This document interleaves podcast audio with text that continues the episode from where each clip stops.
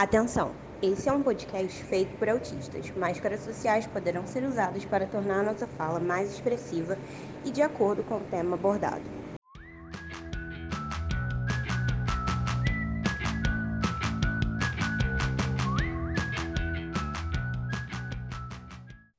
Olá, comunidade atípica! Tudo bem com vocês?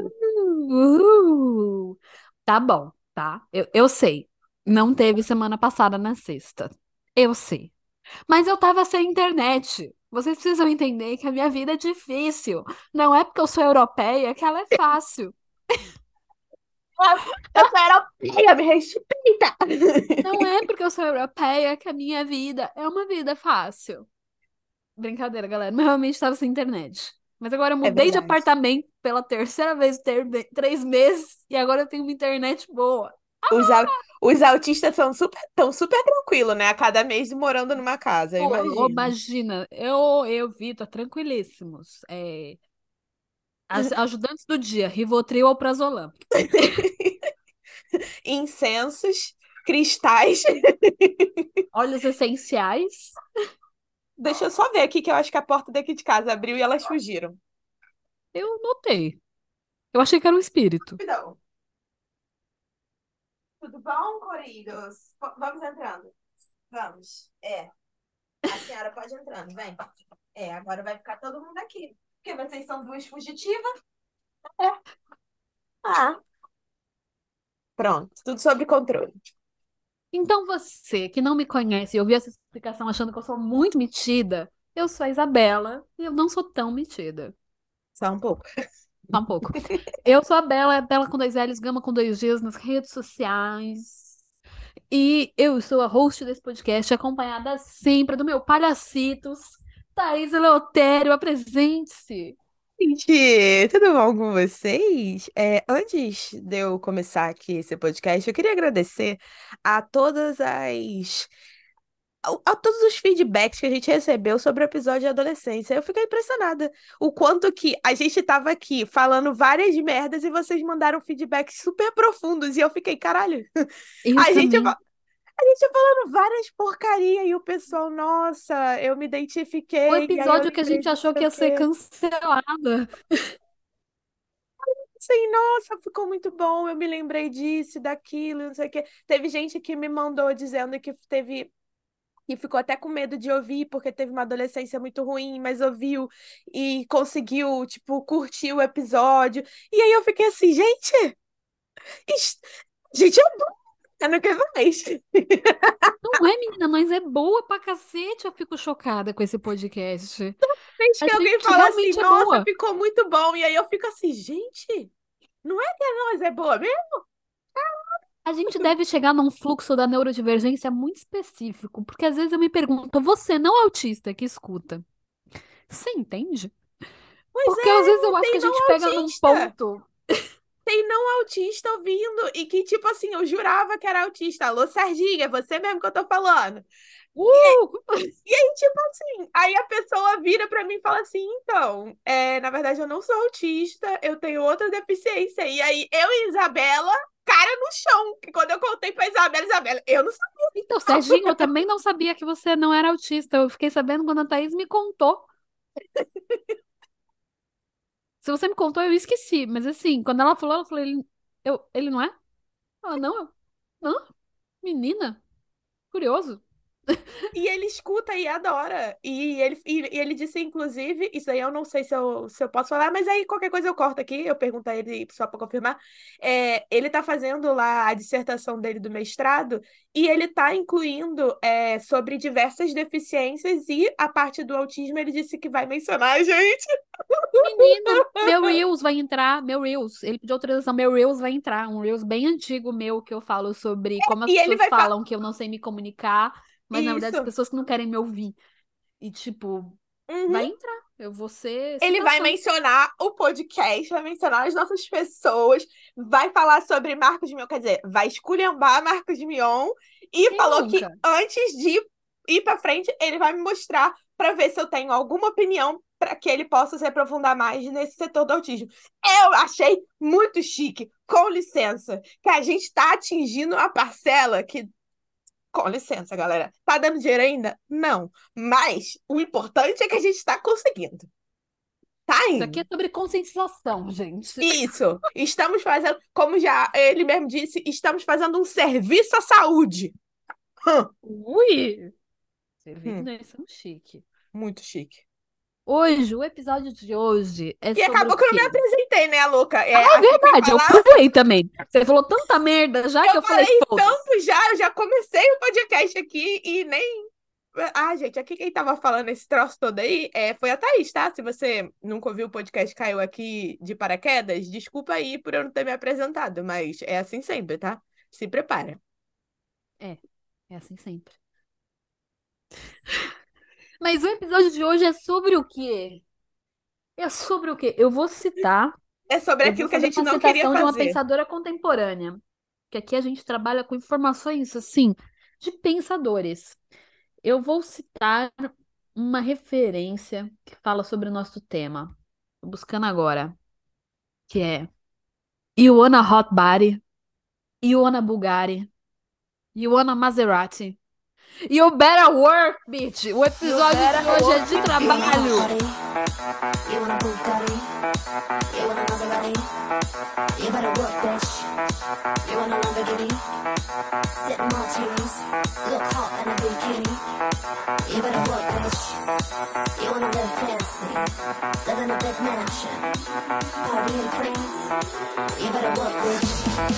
better work, bitch. You better work, bitch. Hoje a gente vai falar sobre mercado de trabalho, esse tema que eu gosto tanto. A gente Apesar não queria trabalhar, mas a gente gosta de falar sobre ele. E é o tema que eu mais amo nesta vida au- autista, meu tema de estudo, é nós no trabalho. Por quê? Porque nós precisamos ganhar dinheiro. Eu sou a favor de uma ditadura autista onde nós somos ricos e todo mundo é pobre. Votem em mim. Meu Deus, eu concordo. Então, Eu Mas concordo aí, como é que a gente vai chegar nesse assunto? Eu quero começar de uma maneira não convencional, porque eu sou uma pessoa não convencional, eu sou autista. Isso aí. Então eu vou começar perguntando pra você, Thaís. A Thaís adolescente, já que voltamos do tema adolescência, como ela achava que ia ser o mundo dela trabalhadora? Cara, eu achava que na minha idade eu já seria mãe com uma casa, trabalhando Bom, e você tem uma ganhando casa. dinheiro. Não, mas Você tipo, a casa. casa que eu queria era outra, entendeu? Tipo assim, eu queria uma casa com quintal, igual a que meus pais têm, entendeu? Na minha cabeça, eu, na idade que eu estou agora, eu já teria isso. Aí, quando eu fiz ali meus 20 anos, eu parei e falei assim, mano, eu tava muito surtada. Porque a consciência, ela vem em algum momento, entendeu? Mas eu quero voltar um pouco mais. Como é que você achava que ia ser, tipo, o seu primeiro emprego? Cara, eu acho assim, é, eu, isso eu e você a gente tem em comum, né? A gente começou a trabalhar e desde muito cedo. Então era meio que uma coisa, na verdade eu não pe- pensava sobre o que eu ia trabalhar, e sim no eu quero meu dinheiro. Então, qualquer porra, gente, olha só, eu já vendi produto de revista, sabe? Avon, essas porra assim. Sim. Já vendi isso, já fiz chinelo. Lembra que teve uma época que tinha uma moda de uns chinelos que eram eram bordados com pedraria e tal? Eu fazia aqueles chinelos. É, já vendi coisas de crochê. Já, deixa eu ver mais o que. Já dei aula é, de reforço durante a faculdade. Durante o, co- o colégio era mais essas coisinhas assim, do tipo, ah, fazer um bordado, é, fazer alguma coisa de artes manuais e tal, e vender. Mas, cara, eu nunca pensei no o que eu vou fazer quando, como vai ser meu emprego. Não, era sempre assim. Foda-se, o que der, deu, eu quero Você ganhar. nunca teve aquele sonho de com 18 anos eu vou começar a trabalhar e vou morar com as minhas três melhores amigas e Na verdade, eu pensava que quando eu fizesse 18 anos, eu iria começar a trabalhar, ganhar o meu dinheiro para morar sozinha. esse era o ponto que eu queria chegar. Exatamente, Sua para morar. expectativa no mercado de trabalho era morar sozinha. Isso. Realidade. Com quantos anos você começou a morar sozinha? Há dois anos e meio atrás. Eu tenho 29, ou seja, faça as contas. Eu tava com 27. Então, Eu tava com Eu 27 e isso só aconteceu porque eu casei. Porque hoje em dia, se eu tentasse morar sozinha, eu ia morar numa kitnet dentro do dois irmãos ali, que custa, sei lá, 500 reais, só tem um banheiro e um quarto. Quer dizer, e tudo é o mesmo ambiente, tá? Assim, só pra você, se você não entendeu. E, e é isso, ia ser assim. E mesmo assim eu não ia comer o que eu como. A Thaís ia morar num cativeiro de sequestro quando não tivesse sido usado pra sequestro. Tipo assim, ah, não sequestrei ninguém hoje, pode morar, Thaís. Exatamente. E tipo assim, eu duvido que eu conseguiria ter a alimentação que eu preciso ter eh, dentro das minhas restrições eh, de intolerância, de doença celíaca. Eu duvido, não teria como. Não ia rolar o pãozinho com sucrilho, né? Não ia. Não ia, não ia. Não, pensa só, uma, um kit de pão sem glúten, comprando direto da fábrica, ele custa 100 reais, seis pães. Vamos lá. Tô aqui com a calculadora. 100 dividido por 6. Dá R$16,66 cada pão. Quanto que você compra seu pão de forma com glúten aí, hein? Aqui dá plus Vita. Meu Deus. Pois é, um pão sem glúten nunca vai ser menos que 15 reais. Não vai ser. Não vai ser. Aí Thaís? é isso, entendeu? Ah, mas aí então come mais natural. Sim, eu substituo a maior parte da minha refeição por vegetais, que sai um pouco mais barato. Mas ainda assim tem algumas coisas que não tem como substituir. Como que eu vou substituir totalmente o pão na minha refeição? Eu vou comer todo dia tapioca? Tá, tudo bem, eu sou autista, mas até eu. E ela gosta de pãozinho com sucrilhos. É, me deixa. Hum. Inclusive, essa semana alguém comentou no seu vídeo do pão com sucrilhos, falando: eu tava ouvindo esse episódio e eu tive que parar pra vir aqui pra E ver é- esse vídeo. E a, a semana passada eu, eu tava fazendo alguma coisa no Insta e aí eu fui filmando enquanto tava fazendo meu sanduíche. Aí me mandaram assim: Nossa, eu jurei que você ia sair com um saco de sucrilho e ia fazer um pão com sucrilho. Fiquei até, fiquei até triste com a quebra de expectativa. Público atípico. A Thaís que- não come só pão com sucrilho. Mas é só porque o sucrilho também sem glúten é caro. Senão. Exatamente, gente, 200 gramas, 19 reais. 200 gramas, 19 reais. E Sem é pra isso que ela come no pão, porque no leite não compensa. Não compensa, entendeu? Porque no pão você bota assim, três migalhas e já deu, já deu, uh, já tá bom.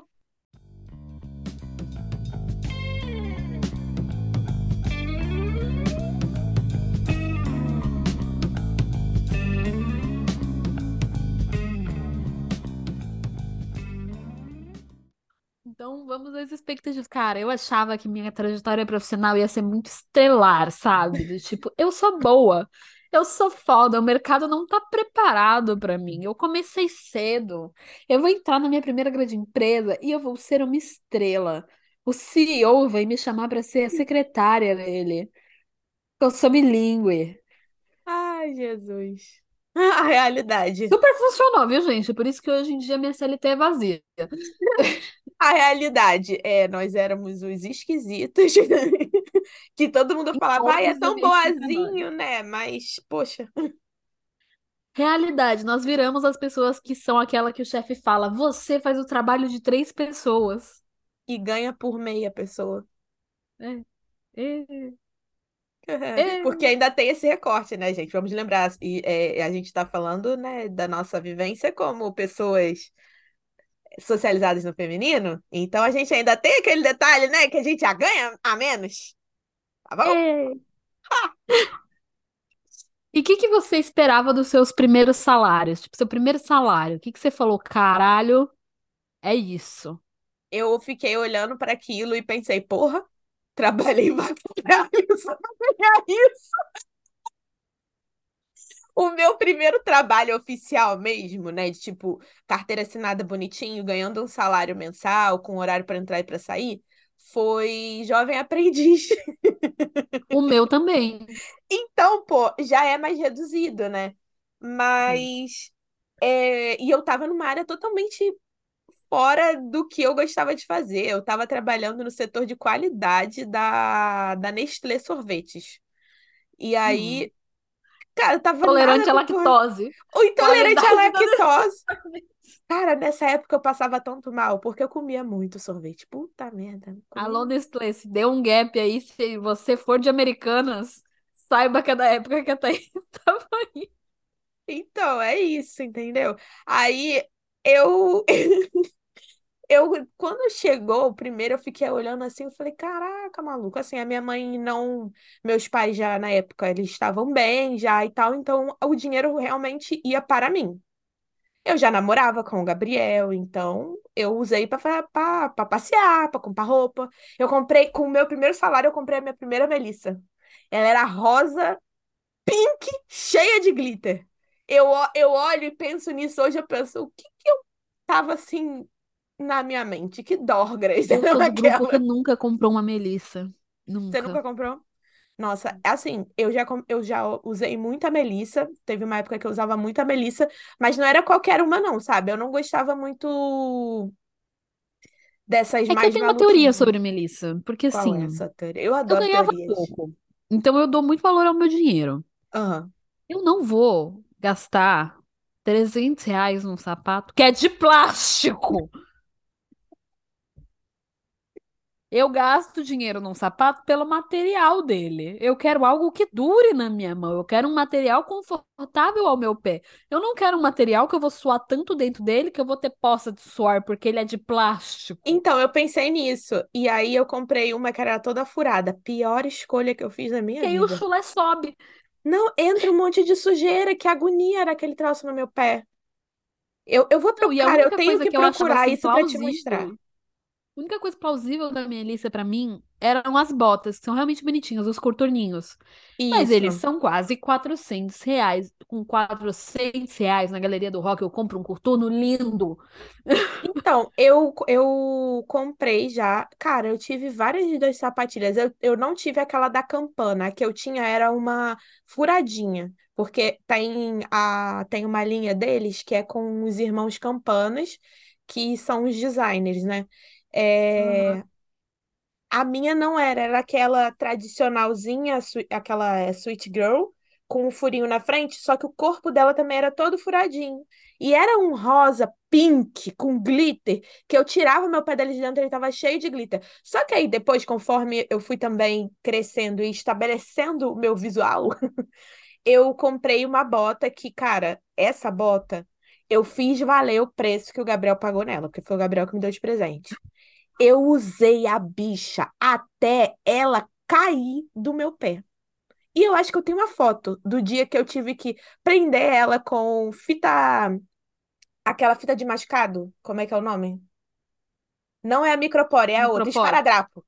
Esparadrapo. Eu tive que prender com esparadrapo porque era a única coisa que eu tinha dentro do carro e ela tinha soltado o corpo do fundo da bota, ela tinha se desfeito.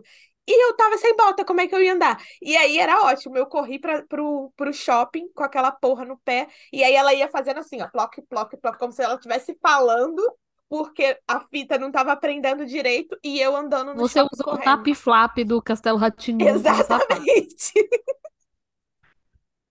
Se a Thaís achar essa foto, ela vai pro carrossel. Com Sabe, certeza. mano, meu primeiro salário ele foi levemente decepcionante.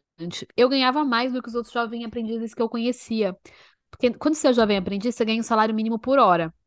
Isso. Então, como você trabalha seis horas, você ganha menos que o salário mínimo. Mas a empresa que eu trabalhava pagava o salário mínimo cheio.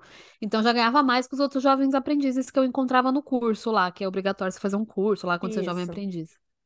Mas era um pouco triste, porque na minha época o salário mínimo estava ali nos 600 reais no líquido. E eu ganhava mais que isso de VR. Cara, exatamente.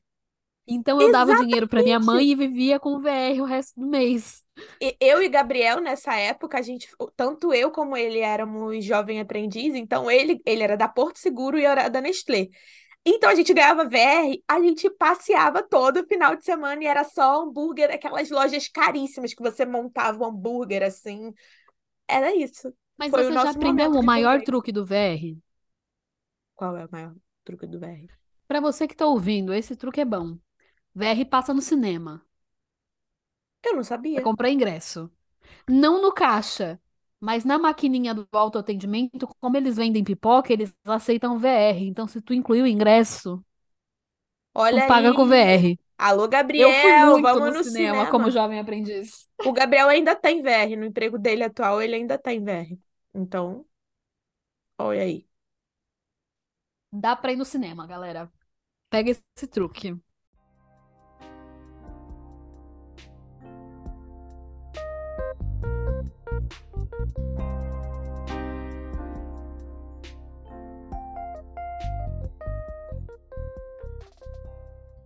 E aí, agora que a gente falou de expectativas versus realidades do início do trabalho, eu quero falar sobre o tema polêmico, que não é mamilos. Entrevistas de emprego. Quem é você na entrevista de emprego, Thaís?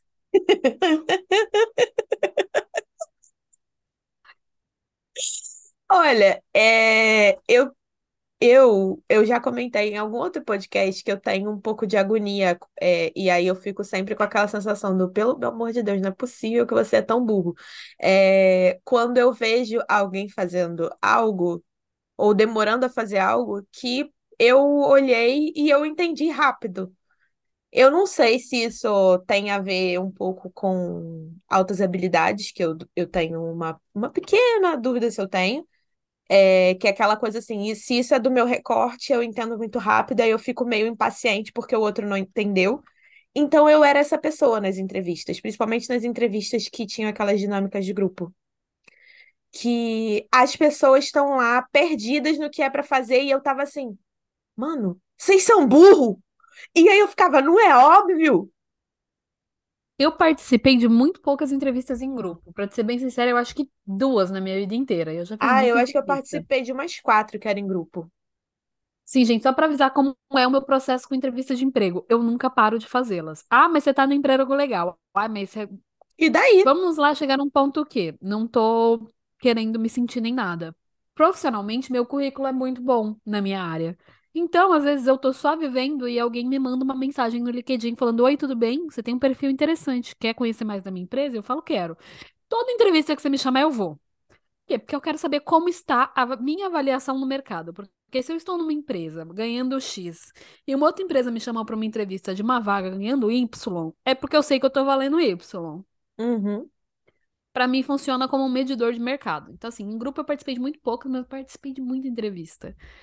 Vitor fala que meu masking brasileiro, que é- eu descobri que eu tenho dois maskings. Isso é hilário. O meu masking brasileiro é a Pick Me Girl. Eu viro uma patricinha. E eu viro a Pick Me Girl nas entrevistas. Meu Deus. Tudo que você me falar, eu vou concordar. Tudo. Eu tenho respostas perfeitas para entrevistas. Do tipo, ai, por que que você gosta dessa parte do seu trabalho? Nossa, eu tenho respostas perfeitas, prontas, assim, já pensadas com antecedência, que impressionam entrevistadores. Sim. Então, assim, Ah, eu tam- sou a Pick Me Girl. Eu também me preparo um pouco, só que eu acho que eu vejo que um pouco da minha sinceridade, ela acaba escapando. Eu não tenho nesse ponto Ah, eu enfio no mestre. meu cu. Pau na minha bundinha branquela. Pau na minha bundinha branquela. E- Minha sinceridade enfiada no meu cu, pelo menos até os três meses da experiência. Eu viro a Pick Me Girl. E não é brincadeira. Isabela, você pode isso? Posso. Três meses depois, eu não posso, eu vou morrer. Se você me fizer fazer isso, eu vou morrer.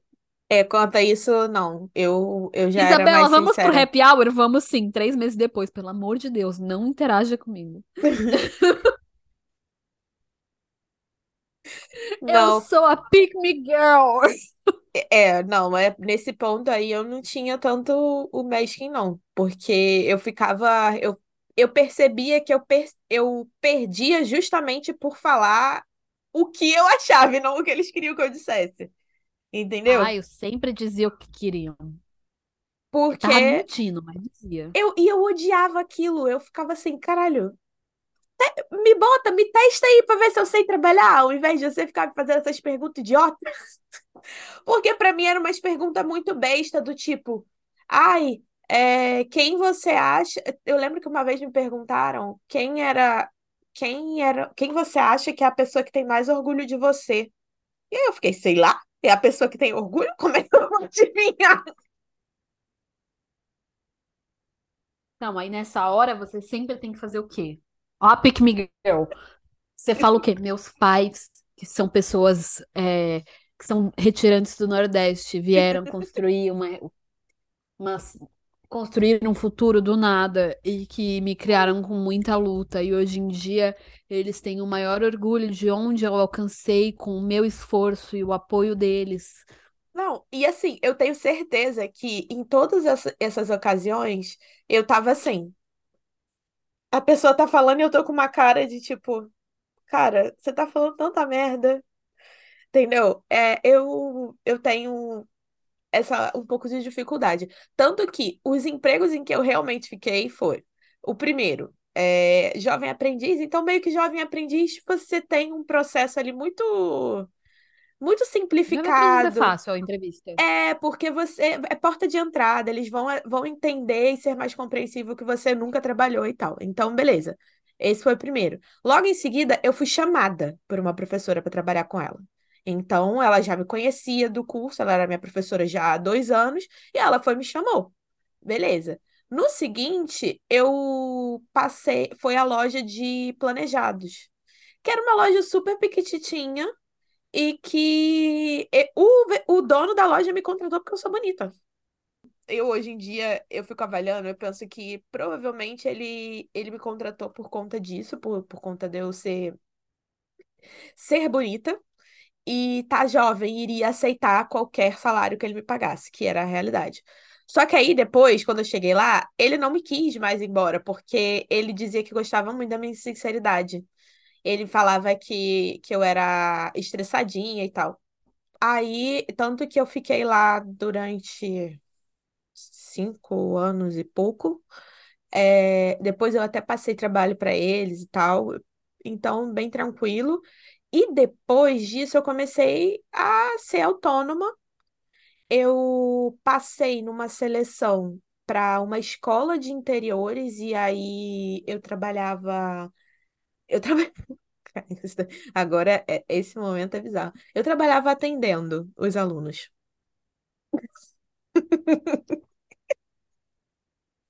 E pior de tudo, eu era super elogiada, porque eles falavam que eu Ah, tratava imagino você é uma bonita atendendo os alunos. Não, eles falavam que eu era muito empática e.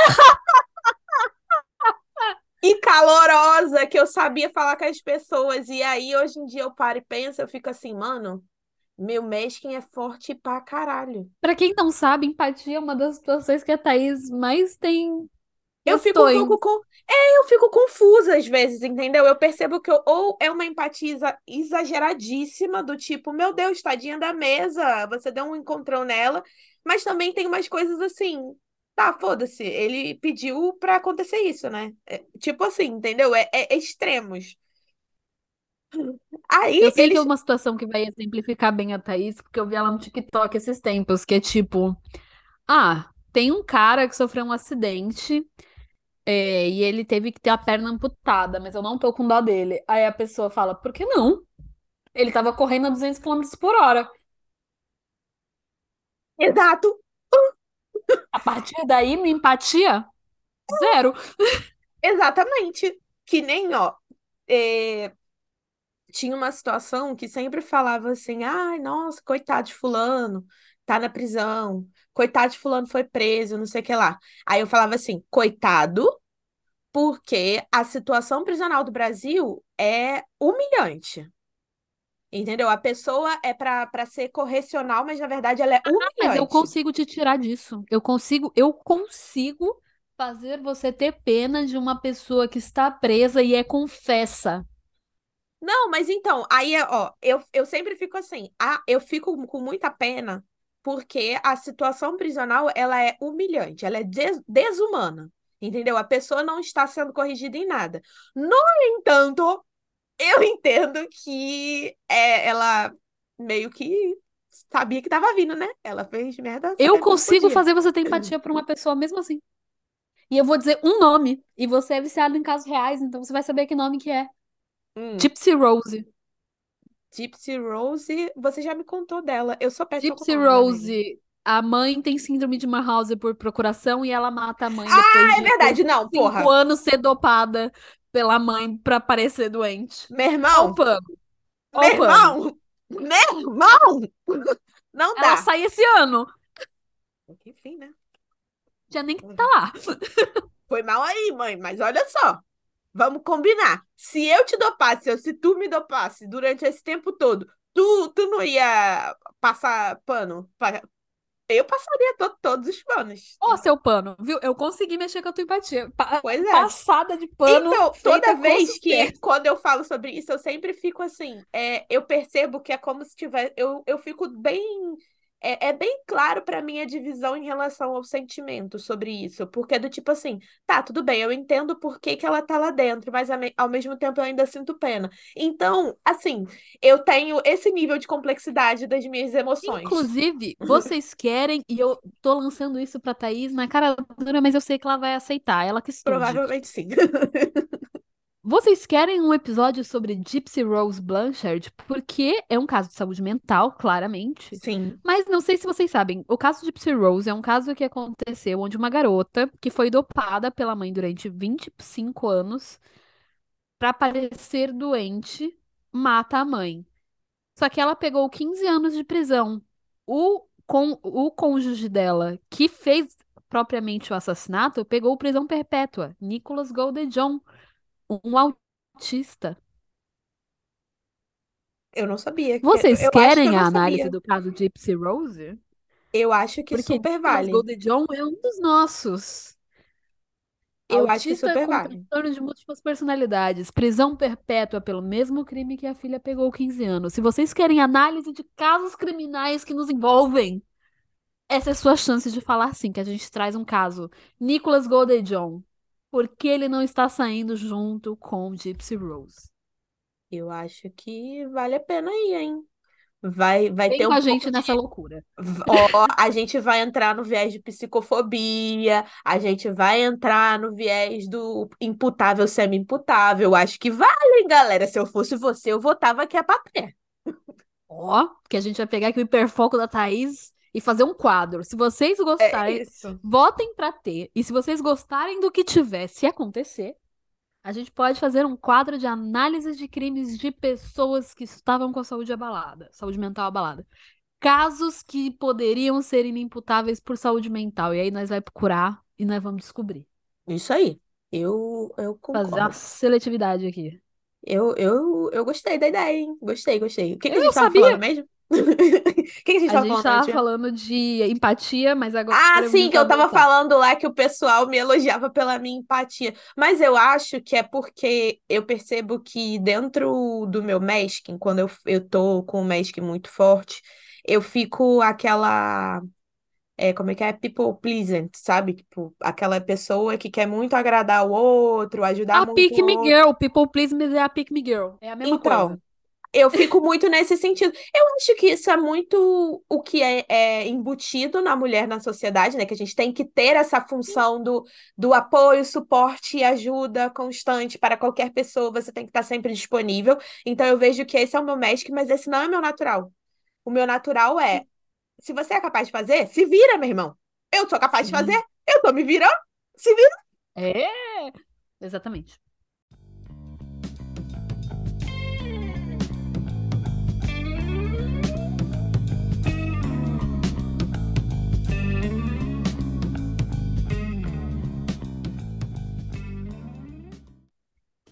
Eu amo entrevistas, viu, gente? Me chamam para entrevista de emprego. Eu Ah, eu adoro. não acho, não. Eu não gosto, não. Só me chama pra trabalhar mesmo. Eu odeio Eu gosto da entrevista, cara. Me chama porque eu arraso nas entrevistas. Tipo assim, eu Ah. sou. Ó, eu já tive. Você eu já teve pensei no tanto de vaga que eu com. perdi. Ai, peraí, um minutinho. Tanto de vaga que eu perdi por estar na Europa, eu já fui chamada para quatro empresas grandes no Brasil, mas eu estou na Europa. Mesmo o Ai. trabalho sendo home office. Eles não querem aceitar? Não. Ai, povo chato. Porra. Chocante. Mas assim, amo uma entrevista, viu, gente? Eu não E gosto, aí eu não. quero abordar um tema que é depois da entrevista. Passei. Uhum. Falo ou não falo que sou autista? Eu já falo antes mesmo, que é pra não ter essa dúvida. Eu falo antes. Tem um vídeo é, sobre pessoas trans que eu assisti que fala assim: ai, mas aí quando você tá ficando com uma pessoa, você fala antes de beijar a pessoa pra deixar ela ter essa escolha, ou você não, porque afinal não é nada da conta dela. E eu vi o guri que tava falando isso, falando, eu falo, não pra ela ter uma escolha, pra eu ter uma escolha. Porque a Sim. partir da reação dela, eu Aí eu escolho decido o que eu ela. faço. É mais ou menos isso, é do tipo, porra, se eu me inscrevi numa vaga que a pessoa já é, descartou meu currículo só pelo fato de eu ser autista, eu tinha condições de trabalhar ali com uma saúde mental. Entendeu? Porque essa pessoa, é, esse espaço não está preparado para receber um autista. Mas nenhum está. Mas eles nem dispostos. privilégio que a gente tem de poder fazer isso, tanto eu quanto a Thaís. Como eu Isso. disse, eu tenho um currículo estabelecido que foi Sim. estabelecido com anos de não diagnóstico, anos em que eu me forcei a situações mais agravantes, a assédio, a trabalhar sem receber, a situações degradantes do mercado corporativo, que me fizeram ter esse puta currículo que hoje em dia eu posso me dar ao luxo de ser a pick me girl que vai querer te agradar, mas contar que eu sou autista e decidir a partir daí. Uhum. Eu sei que tem pessoas que estão em situação de vulnerabilidade que não tem essa opção do tipo, ou eu pego esse trampo ou eu não pago a conta de luz. Então, assim, se você está nessa situação Não tenha de vergonha de não, esconder isso. Não tenha vergonha. É uma não tenha necessidade. vergonha de não contar, porque afinal a gente não é obrigado pela legislação a contar, tá? Isso. Então, assim, porra, preciso entrar nessa vaga, não vou contar. Quando vou contar? E aí vou te ajudar nessa. Se você, depois que tá trabalhando, tal, foca ali nos três meses da experiência, agora tá puxado. Conta aí. O truque. Ah, te peguei. Você tava aí crente, crente que você já ia saber o segredo essa semana. Não, meu querido, esse episódio vai sair em duas partes. Então, se você quer ter acesso antecipado a esse episódio, amanhã mesmo a segunda parte já vai estar disponível para os apoiadores. Agora, se você não quer apoiar, sinto informar que só semana que vem mesmo que você vai saber qual é a dica boa aí que a Isabela tem para te dar. E digo mais, não é só essa dica que ela passou no final do episódio, tá? Ela deu algumas outras dicas de como você pedir, por exemplo, suas adaptações no trabalho. Ó, que delícia! Então é isso. Se você quer saber antecipadamente sobre esse finalzinho de episódio, apoie a gente na Orelo. A gente tem duas categorias de apoio. A categoria número 1, um, que é a fã número 1, um, Dona Ana, categoria de apoio com 20 reais, onde você tem acesso a todos os episódios exclusivos, inclusive aqueles que foram postados antes da sua entrada como apoiador.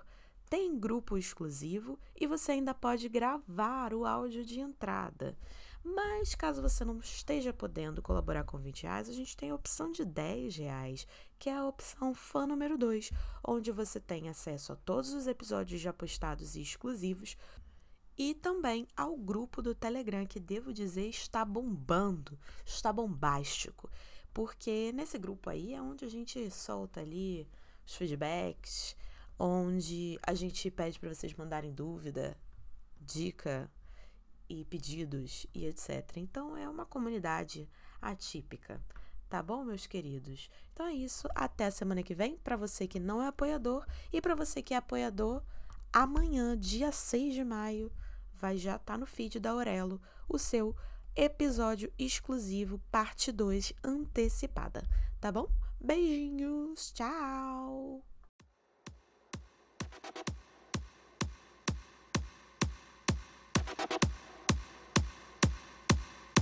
You wanna. You wanna. You want a hot body? You want a Bugatti? You want a Maserati? You better work, bitch. You want a Lamborghini? Sip martinis, look hot in a bikini. You better work, bitch. You wanna live fancy, live in a big mansion, party in France. You better work, bitch. You better work, bitch. You better work, bitch. You better work, bitch it's to work, bitch.